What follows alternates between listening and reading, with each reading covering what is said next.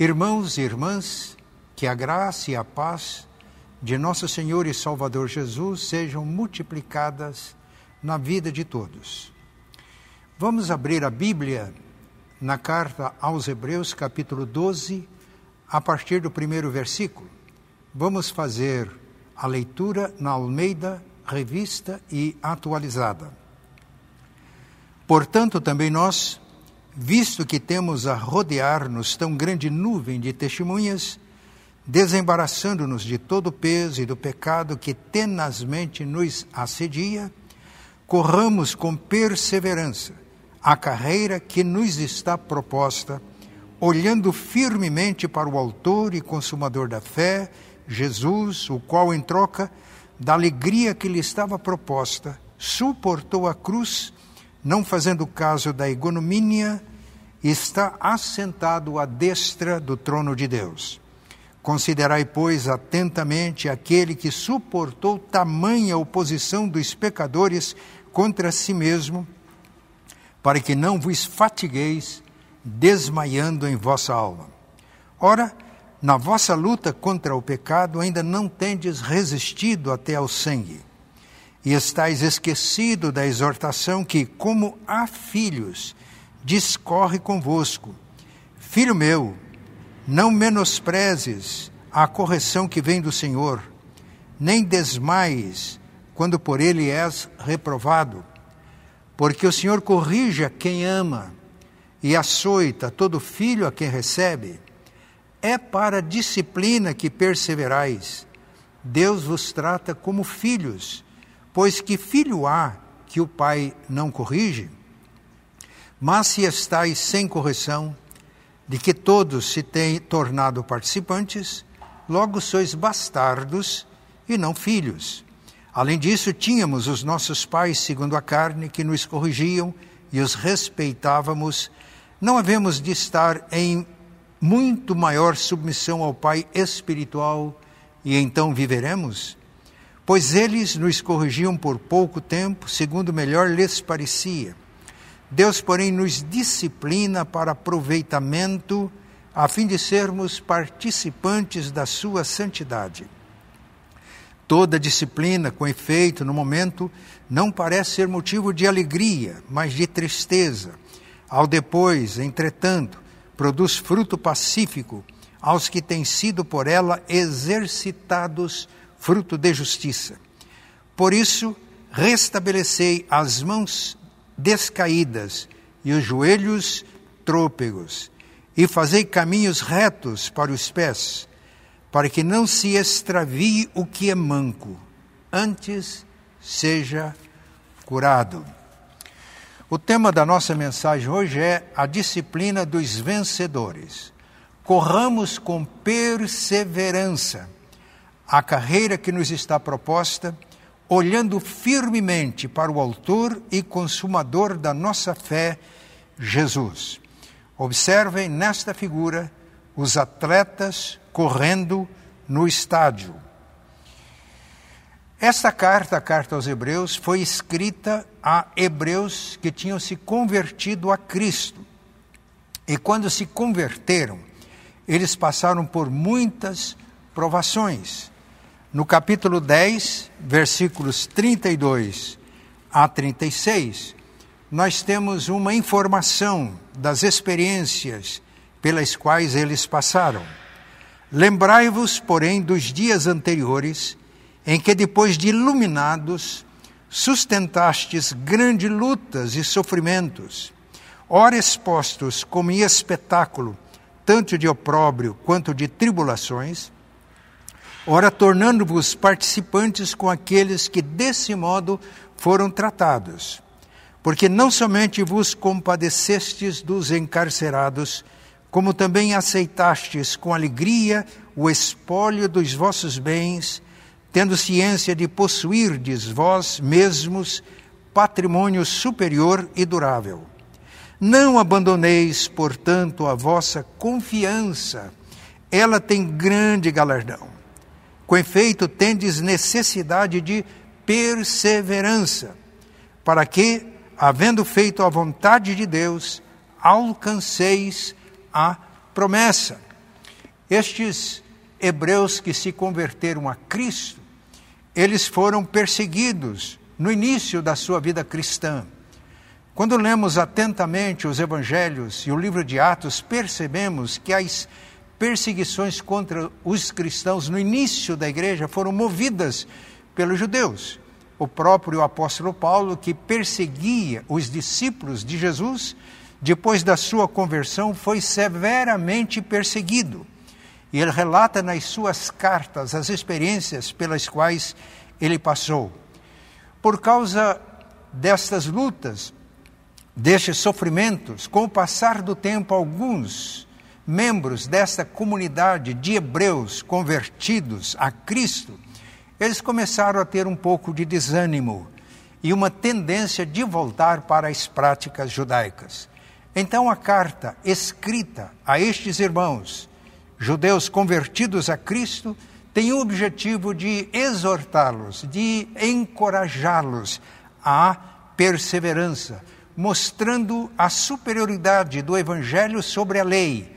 Não que a lei esteja errada, mas o Novo Testamento registra o cumprimento de todas as promessas feitas no Antigo Testamento e que o Antigo Testamento deve ser compreendido à luz do Novo, principalmente à luz de Cristo, que é a revelação da plenitude de Deus. Então, a carta aos Hebreus tem este objetivo: o objetivo de incentivar, de encorajar os hebreus cristãos a permanecerem firmes na fé, a serem perseverantes. E o autor apresenta a figura de atletas e pugilistas para encorajá-los.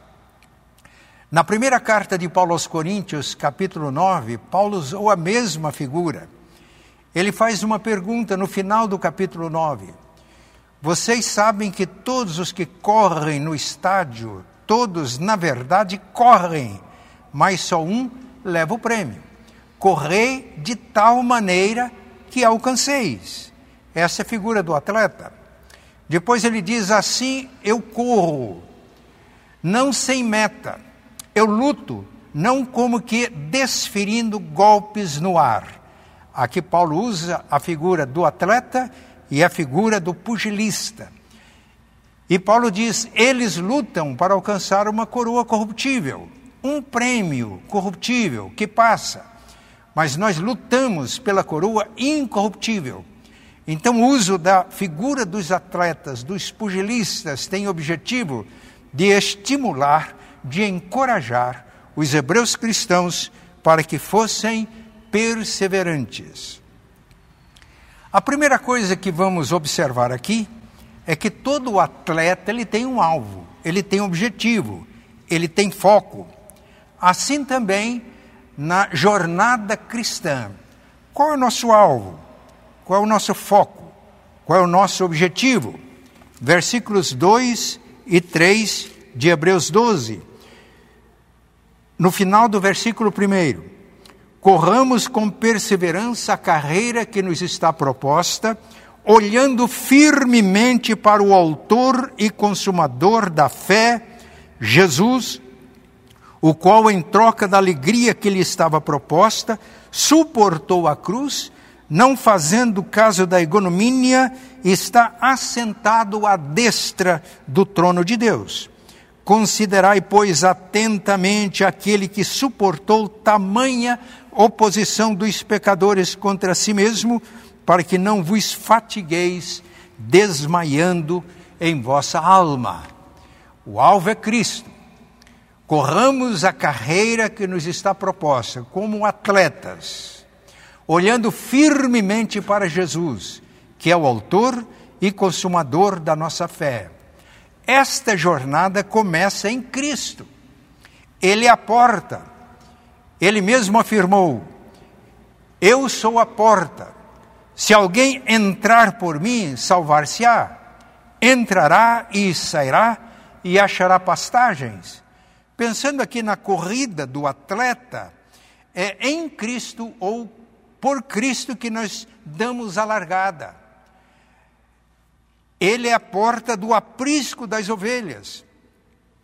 e nós entramos e passamos a fazer parte do rebanho de Cristo, discípulos de Jesus, por Jesus. Eu sou a porta. Se alguém entrar por mim, ele fala daqueles que não entram pela porta, daqueles que pulam o muro, são ladrões e salteadores. Mas o pastor e as ovelhas que seguem o pastor entram pela porta. Então, a largada nós fazemos em Cristo. Mas ele também é a travessia. Entre a largada e a chegada, nós temos esta fase da travessia. Uma personagem de Graciliano Ramos afirmou que mais importante que a largada e a chegada é a travessia. De fato, os cristãos hebreus estavam nesta fase, na travessia. Já tinham iniciado a jornada cristã, mas não tinham ainda chegado ao alvo. E nesta travessia, eles estavam enfrentando perseguições, lutas, dificuldades e alguns deles estavam ficando desanimados. Então, aqui, a grande mensagem para nós é esta: se nós começamos em Cristo, nós prosseguimos em Cristo, porque Ele afirmou: Eu sou o caminho e a verdade e a vida, ninguém vem ao Pai senão por mim. Começamos em Cristo, prosseguimos em Cristo, e em Cristo nós vencemos todas as provações da travessia. Alguém já disse que não é o importante apenas começar bem. Muitos começam bem e não prosseguem bem. É preciso começar bem, prosseguir bem e terminar bem. Esse é o objetivo da, do encorajamento que o autor da carta aos Hebreus está transmitindo aos seus leitores. Mas a chegada também em Cristo. Veja o que está escrito no último livro da Bíblia, o livro de Apocalipse, capítulo 21 Versículo 6: Disse-me ainda: Tudo está feito. Isto é, ele está fal falando agora da Nova Jerusalém, do termo final da nossa jornada. Eu sou o Alfa e o Ômega, o princípio e o fim. Eu, a quem tem sede, darei de graça da fonte da água da vida. O vencedor herdará essas coisas e eu lhe serei Deus, e ele me será filho, o vencedor. Começamos em Cristo, prosseguimos em Cristo, e Cristo é o termo final da nossa jornada. A grande mensagem da carta aos Hebreus é esta: Deus está conosco nessa travessia, nós estamos com Deus, estamos em Cristo, nele nós nos fortalecemos, nele temos condições de superar todos os problemas, todas as dificuldades, todas as provações pelas quais nós passamos. Há uma afirmação de Paulo na carta aos Filipenses, capítulo 4, versículo 13, que é muito conhecida. O texto diz assim: Tudo posso naquele que me fortalece. Ele está se referindo a Cristo. No entanto, o que é que está escrito no versículo anterior, no versículo 12? Paulo afirmou: Tanto sei estar humilhado, como também ser honrado. De tudo e em todas as circunstâncias já tenho experiência, tanto de fartura como de fome, assim de abundância como de escassez. E conclui: tudo posso naquele que me fortalece. Em Cristo nós podemos então superar os nossos limites, podemos ser vitoriosos em todas as circunstâncias para chegarmos ao final, à Nova Jerusalém, quando então vamos desfrutar da herança que temos. Somos filhos de Deus e Ele promete para nós o reino. Jesus mesmo disse que quando ele voltar em glória, ele vai dizer aos vencedores, aqueles que permaneceram firmes em Cristo: Vinde, benditos de meu Pai, possuí por herança o reino que vos está preparado desde a fundação do mundo.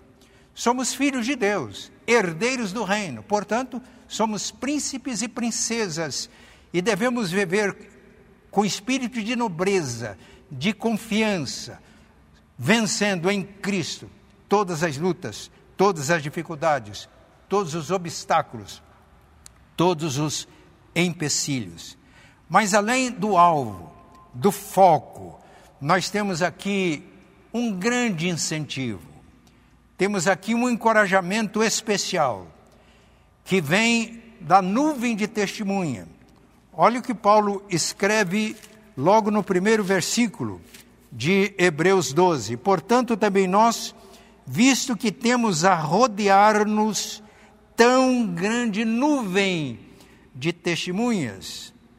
Que nuvem de testemunha é esta? E são os torcedores. A figura aqui é do atleta ou dos atletas que correm no estádio e nas bancadas estão os torcedores, que o autor chama de uma nuvem de testemunha.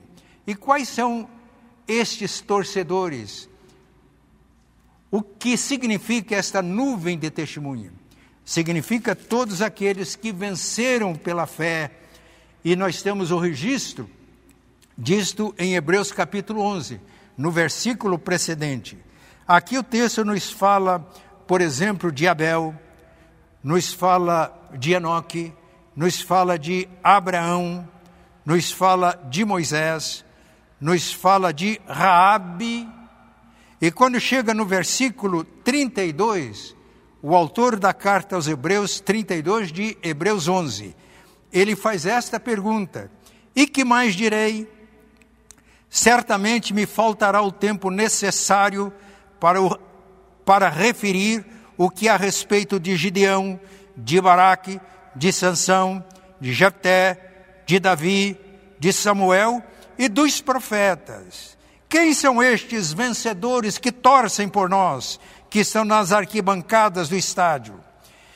São estes, os quais, por meio da fé, subjugaram reinos, praticaram a justiça, obtiveram promessas, fecharam a boca de leões, extinguiram a violência do fogo, escaparam ao fio da espada, da fraqueza tiraram força, fizeram-se poderosos em guerra, puseram em fuga exércitos de estrangeiro, mulheres receberam pela ressurreição seus mortos, alguns foram torturados, não aceitando seu resgate para obterem superior ressurreição, outros por sua vez, passaram pela prova de escárnios e açoites, sim, até de, de algemas e prisões. Foram apedrejados, provados, cerrados pelo meio, mortos ao fio da espada, andaram peregrinos, vestidos de peles de ovelhas e de cabras, necessitados, afligidos, maltratados, homens dos quais o mundo não era digno, errantes pelos desertos, pelos montes, pelas covas, pelos antros da terra. Ora, todos estes que obtiveram bom testemunho por sua fé, não obtiveram, contudo, a concretização da promessa, por haver Deus provido coisa superior a nosso respeito, para que eles, sem nós, não fossem aperfeiçoados. Meus irmãos, eles não apenas estão lá nas arquibancadas do estádio torcem por nós, porque a plenitude do prêmio deles depende da nossa vitória. Nós temos aqui uma corrida de revezamento. As gerações passadas, todos aqueles que serviram a Deus e que nos precederam foram vencedores, vitoriosos pela fé, mas eles cumprem a, a parte deles nessa corrida. E chega o momento em que eles passam o bastão no Salmo de número 78, versículos, no, no começo do Salmo, nós temos estas palavras. Versículo 3: O que ouvimos e aprendemos, o que nos contaram nossos pais, não o encobriremos a seus filhos, contaremos à geração vindoura os louvores do Senhor e o seu poder e as maravilhas que fez. Ele estabeleceu um testemunho em Jacó, instituiu uma lei em Israel, e ordenou a nossos pais que os transmitissem a seus filhos, a fim de que a nova geração os conhecesse, filhos que ainda hão de nascer, se levantassem e, por sua vez, os referissem aos seus descendentes, para que pusessem em Deus a sua confiança e não se esquecessem dos feitos de Deus, mas lhe observassem os mandamentos e que não fossem como seus pais, geração obstinada e rebelde, geração de coração inconstante, cujo espírito não foi fiel a Deus. Essa nuvem de testemunha, portanto, é formada por aqueles que já venceram, mas uma corrida de revezamento. Irmãos nossos de gerações passadas passam para nós o bastão e agora é a nossa vez. Que privilégio, mas também que responsabilidade. Eu li um livro muito precioso, O Apóstolo de Caldas. Este livro escreve a biografia de Miguel Gonçalves Torres. Miguel Torres converteu-se a Cristo no final do século XVIII, através do trabalho dos missionários. Chamado para o ministério, não havia ainda faculdade de teologia. Ele estudou teologia com os missionários, mas ficou doente, tuberculoso. E ele foi para a cidade de Caldas, sul de Minas, próxima a Muzambinho, a grande Muzambinho, por causa do clima que favorecia o seu o restabelecimento da sua saúde. E foi morar em Caldas. Ele nunca sarou da tuberculose mas melhorou por causa do clima, do clima, dos tratamentos e evangelizou todo o sul de Minas. Ele fazia viagens a cavalo e nestas viagens ele encontrou meu avô Quintela numa cidade chamada Cabo Verde. Em outra viagem ele encontrou outro avô na cidade de Muzambinho, que é a minha terra natal. Eles ouviram o Evangelho através de Miguel Torres. E toda aquela região foi evangelizada por ele. Eu fui convidado para pregar na igreja de Poços de Caldas. E eu disse: Eu vou pregar, mas eu vou fazer um pedido para vocês. Me levem a Caldas. Antes, Poços de Caldas era um distrito de Caldas. Me leve a Caldas. Eu quero conhecer o túmulo do reverendo Miguel Torres me levaram. O túmulo está muito bem conservado pela Igreja Presbiteriana do Brasil. Eu fiquei olhando o túmulo, lembrando da história de Miguel Torres, um homem tuberculoso, melhorou com um bom clima do sul de Minas, mas não sarou, fazia viagens a cavalo. E quando ele saía para fazer as suas viagens evangelísticas, cobrindo todo o sul de Minas, ele fazia uma oração muito objetiva: Senhor, eu não tenho muito tempo, a minha saúde é precária, então eu peço a direção do Espírito Santo, que o Senhor me guie aos eleitos e me conceda graça e sabedoria para que eu transmita a eles o Evangelho. E eu fiquei olhando o túmulo, olhando a região montanhosa do sul de Minas, lembrando que aquele homem fazia a cavalo é, visitas a toda a região, o meu coração encheu de gratidão mas ao mesmo tempo me veio com clareza mente. Ele fez a parte dele, ele foi fiel, ele foi um vencedor e ele passou o bastão. Esse bastão agora está conosco. Agradeci a Deus o privilégio de herança tão rica, ao mesmo tempo que pedi a Deus a graça para ser digno de, desta herança e deste privilégio e desta responsabilidade. Que todos nós sejamos gratos a Deus por aqueles que nos precederam e que foram vitoriosos. Muitos de nós, os nossos pais, eu me lembro de Miguel Torres, me lembro do meu vovô, do vovô Quintela, que seguiu no espaço de Miguel Torres, seguindo o espaço de Jesus, do vovô Souza, que converteu-se através de Miguel Torres, seguiu no espaço de Jesus.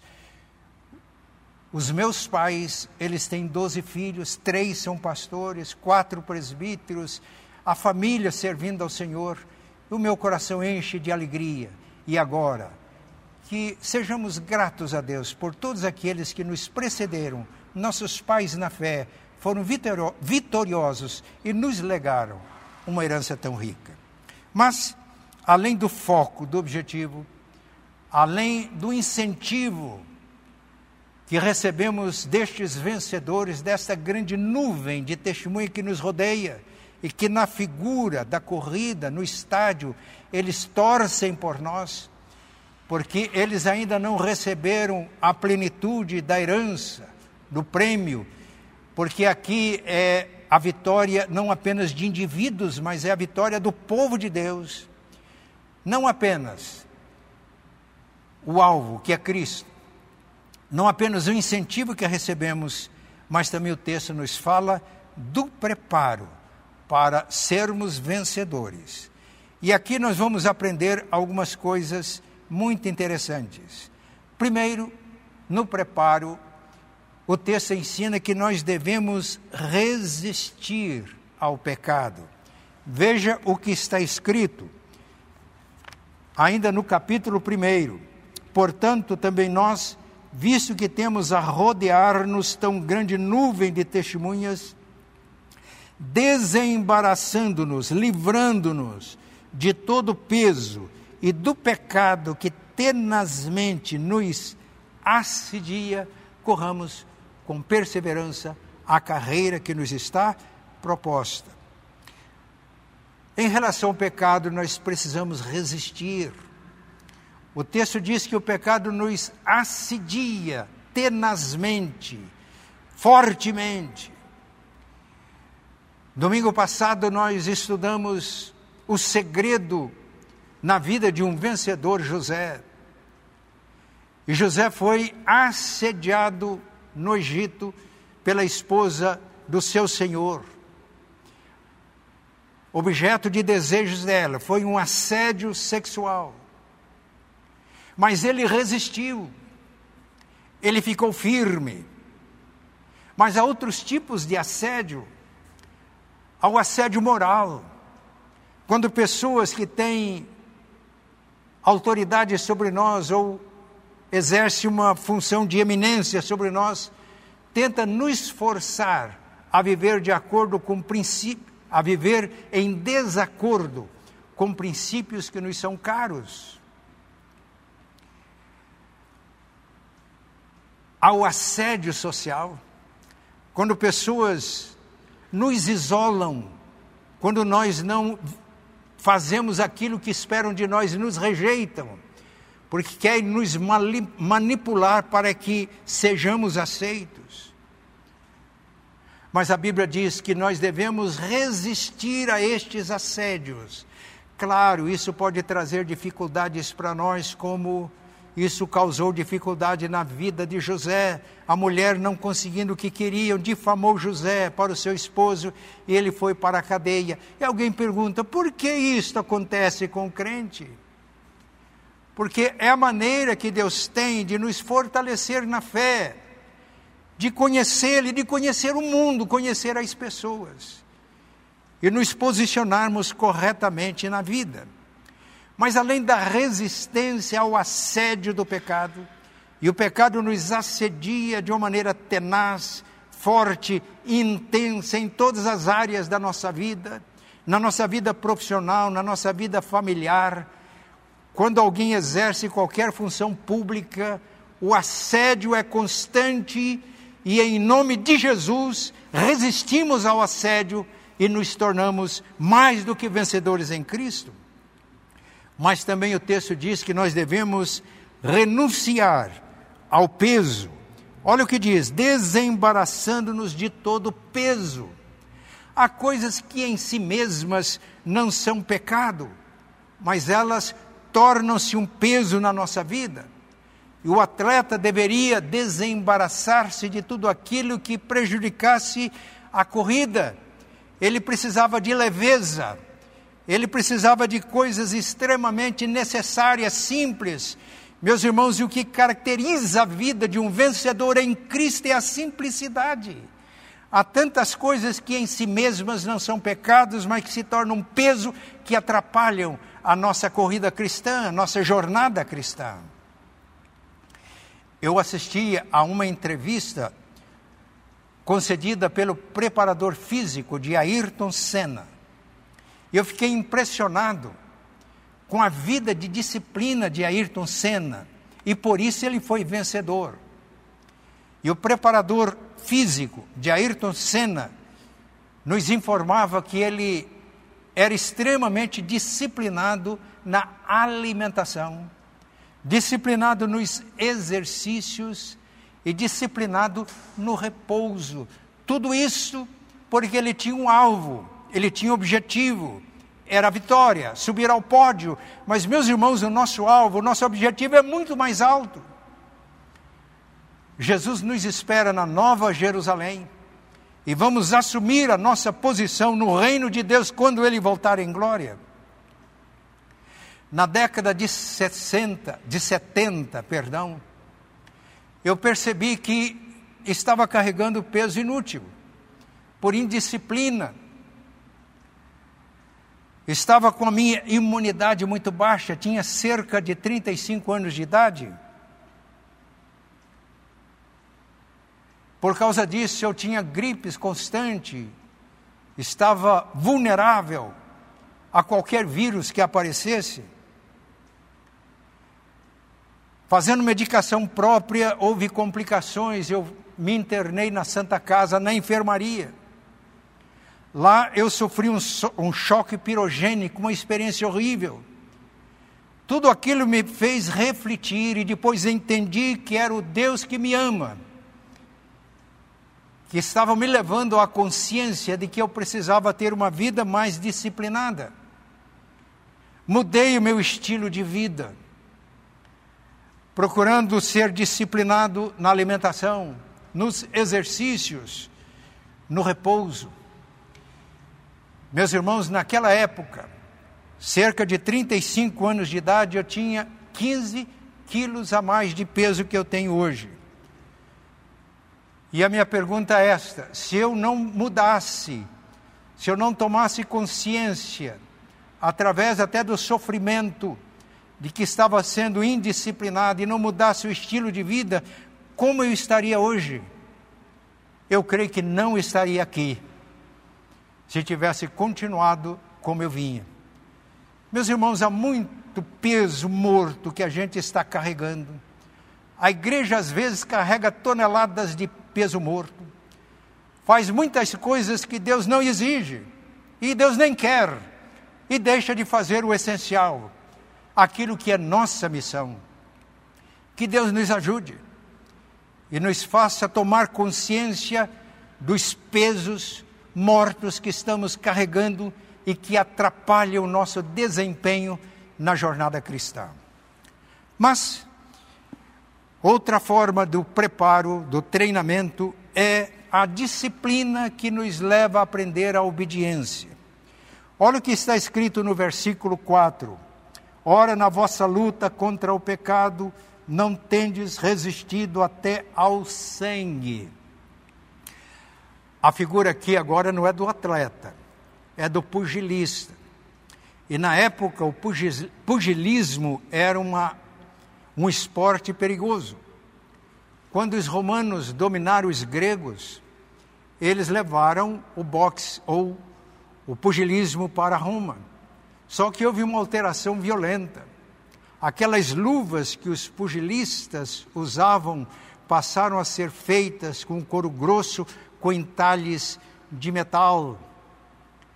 Causavam muitas vezes a morte, derramavam sangue. E muitas pessoas se banqueteavam com aquele banho de sangue. O que o autor está dizendo é o seguinte: na luta, usando a figura do pugilista, é, contra o pecado, ainda não tendes resistido até o sangue, isto é, até o ponto de dar a própria vida, de derramar o seu próprio sangue nesta luta.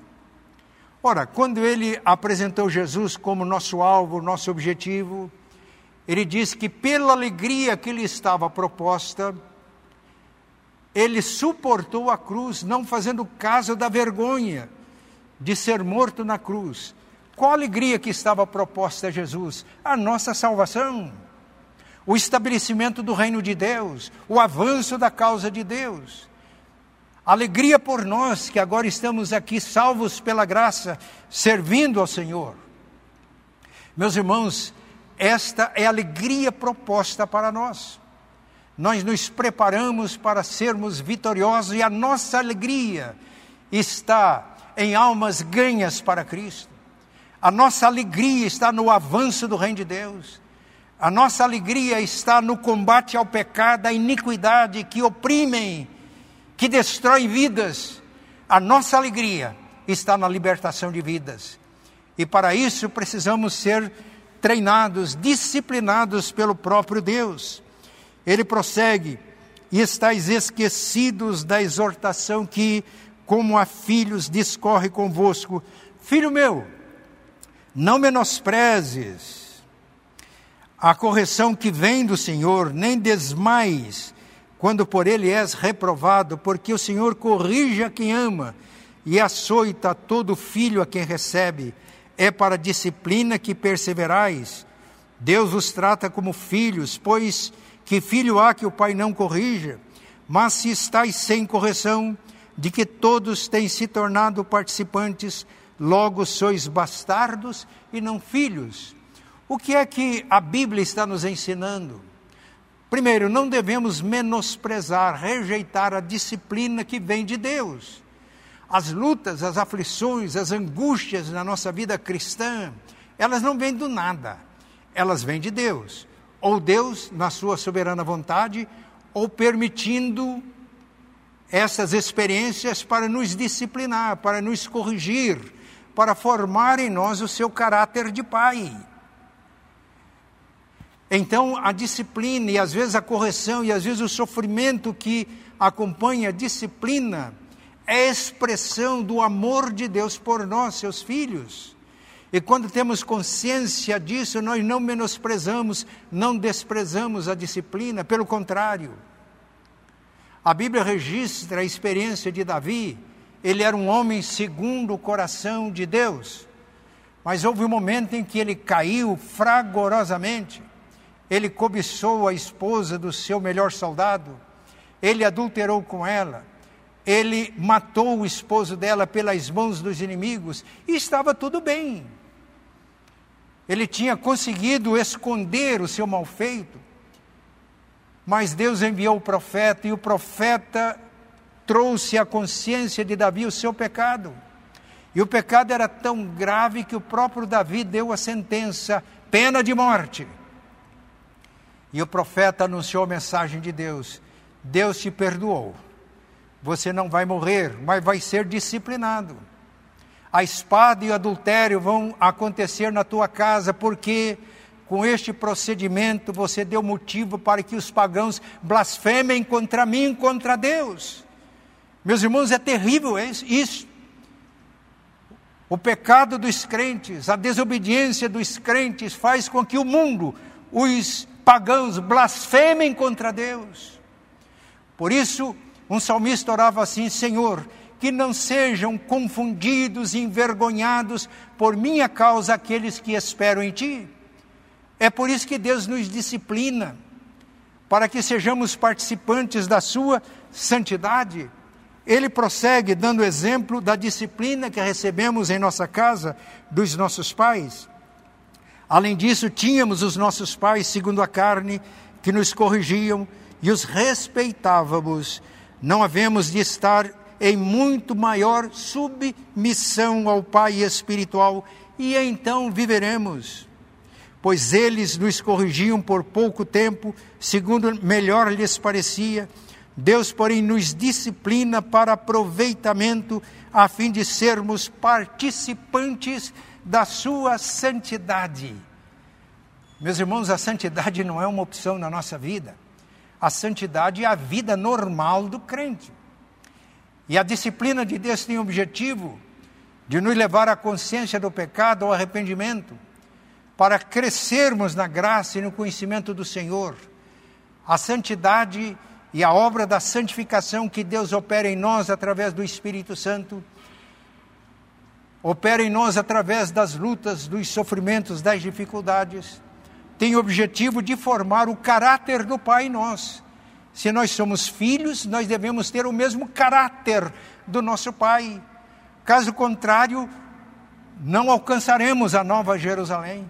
Caso contrário, não seremos testemunhas do Pai aqui na terra. Porque se não crescermos em santidade, se não tivermos o caráter do Pai, nós somos mundo, perdidos, iníquos. Deus quer nos preparar, Deus quer formar o seu caráter em nós. E isso é o preparo para uma vida vitoriosa. Deus permite sofrimentos na vida do crente, ou exercendo a sua soberana vontade, ou permitindo, como aconteceu com Jó. O diabo disse, ah, Deus deu esse testemunho para o diabo: Você viu meu servo Jó, homem justo, íntegro, temente a Deus e que se desvia do mal. Esse homem precisava ser disciplinado. O diabo disse: É muito fácil ser crente como Jó, porque o Senhor o cercou, o Senhor fez ao redor dele uma cerca de proteção, derruba a cerca para ver se ele prossegue crente. Ele é um interesseiro. Ele é justo, íntegro, teme a ti, desvia-se do mal por interesse, porque o Senhor o fez rico. E Deus disse: O que ele tem está nas tuas mãos, não toque nele. Jó perdeu todos os seus bens, perdeu os seus filhos, e o diabo volta à carga. E Deus disse: Viu meu servo Jó, homem justo, íntegro, que teme a Deus e se desvia do mal, e continua, mesmo você tendo me incitado contra ele sem causa. E o diabo disse: Ah, pele por pele, o homem dará tudo pela sua vida. Toca agora na carne, para ver se ele vai blasfemar contra ti ou não. E Deus disse: Ele está nas tuas mãos, mas na vida dele você não toca. E Jó foi acometido de uma doença desde a cabeça até a planta dos pés. Nessa altura, a própria esposa diz: Você conserva a tua integridade, amaldiçoa a Deus e morre. É mais fácil morrer do que viver assim. Diz mulher, você fala como uma doida. Deus nos tem dado tantos bens, não haveríamos de receber os males? Claro, Jó fez muitas é, interrogações, questionamentos a Deus, estão registrados no livro de Jó.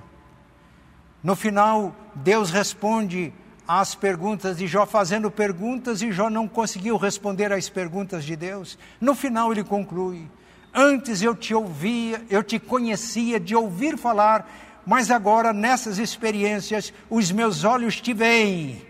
Eu te conheço agora na intimidade, por isso eu me arrependo e me abomino no pó e na cinza. Jó precisava de crescer na graça e no conhecimento de Deus. O caráter de Deus formado em Jó, e agora Deus restitui tudo o que Jó havia perdido porque ele nas provações, ele passou nas provações, ele destruiu todas as teses que o diabo tinha levantado contra ele. E se permanecermos firmes como Jó em qualquer circunstância, o diabo nos acusa, o mundo nos acusa, mas Deus destrói todas as teses de acusação contra nós, como a semelhança de Jó, permanecemos firmes em Deus, mesmo nos momentos mais difíceis. Então, o objetivo da disciplina que Deus nos dá como Pai espiritual, Pai celestial, é de nos ensinar a obediência. Porque, meus irmãos, a vitória na nossa vida está na obediência. Quando obedecemos, as coisas acontecem. Toda autoridade provém de Deus, Ele delega a autoridade. A autoridade de Deus no lar passa pela autoridade dos pais, no país passa pelas autoridades constituídas, mas o importante é nós termos consciência que toda autoridade procede de Deus e Deus é soberano. Quando obedecemos a Deus, o poder de Deus, a autoridade de Deus opera em nossa vida. Quando Jesus disse para o paralítico: Levanta e anda, ele poderia questionar: Senhor, o senhor está brincando comigo? Não está vendo a minha situação? Mas ele simplesmente obedeceu e por isso andou. Meus irmãos, a disciplina tem o objetivo de nos ensinar a obediência porque a vida cristã é muito simples. Quando obedecemos, Deus age. A nossa obediência é a possibilidade de Deus agir.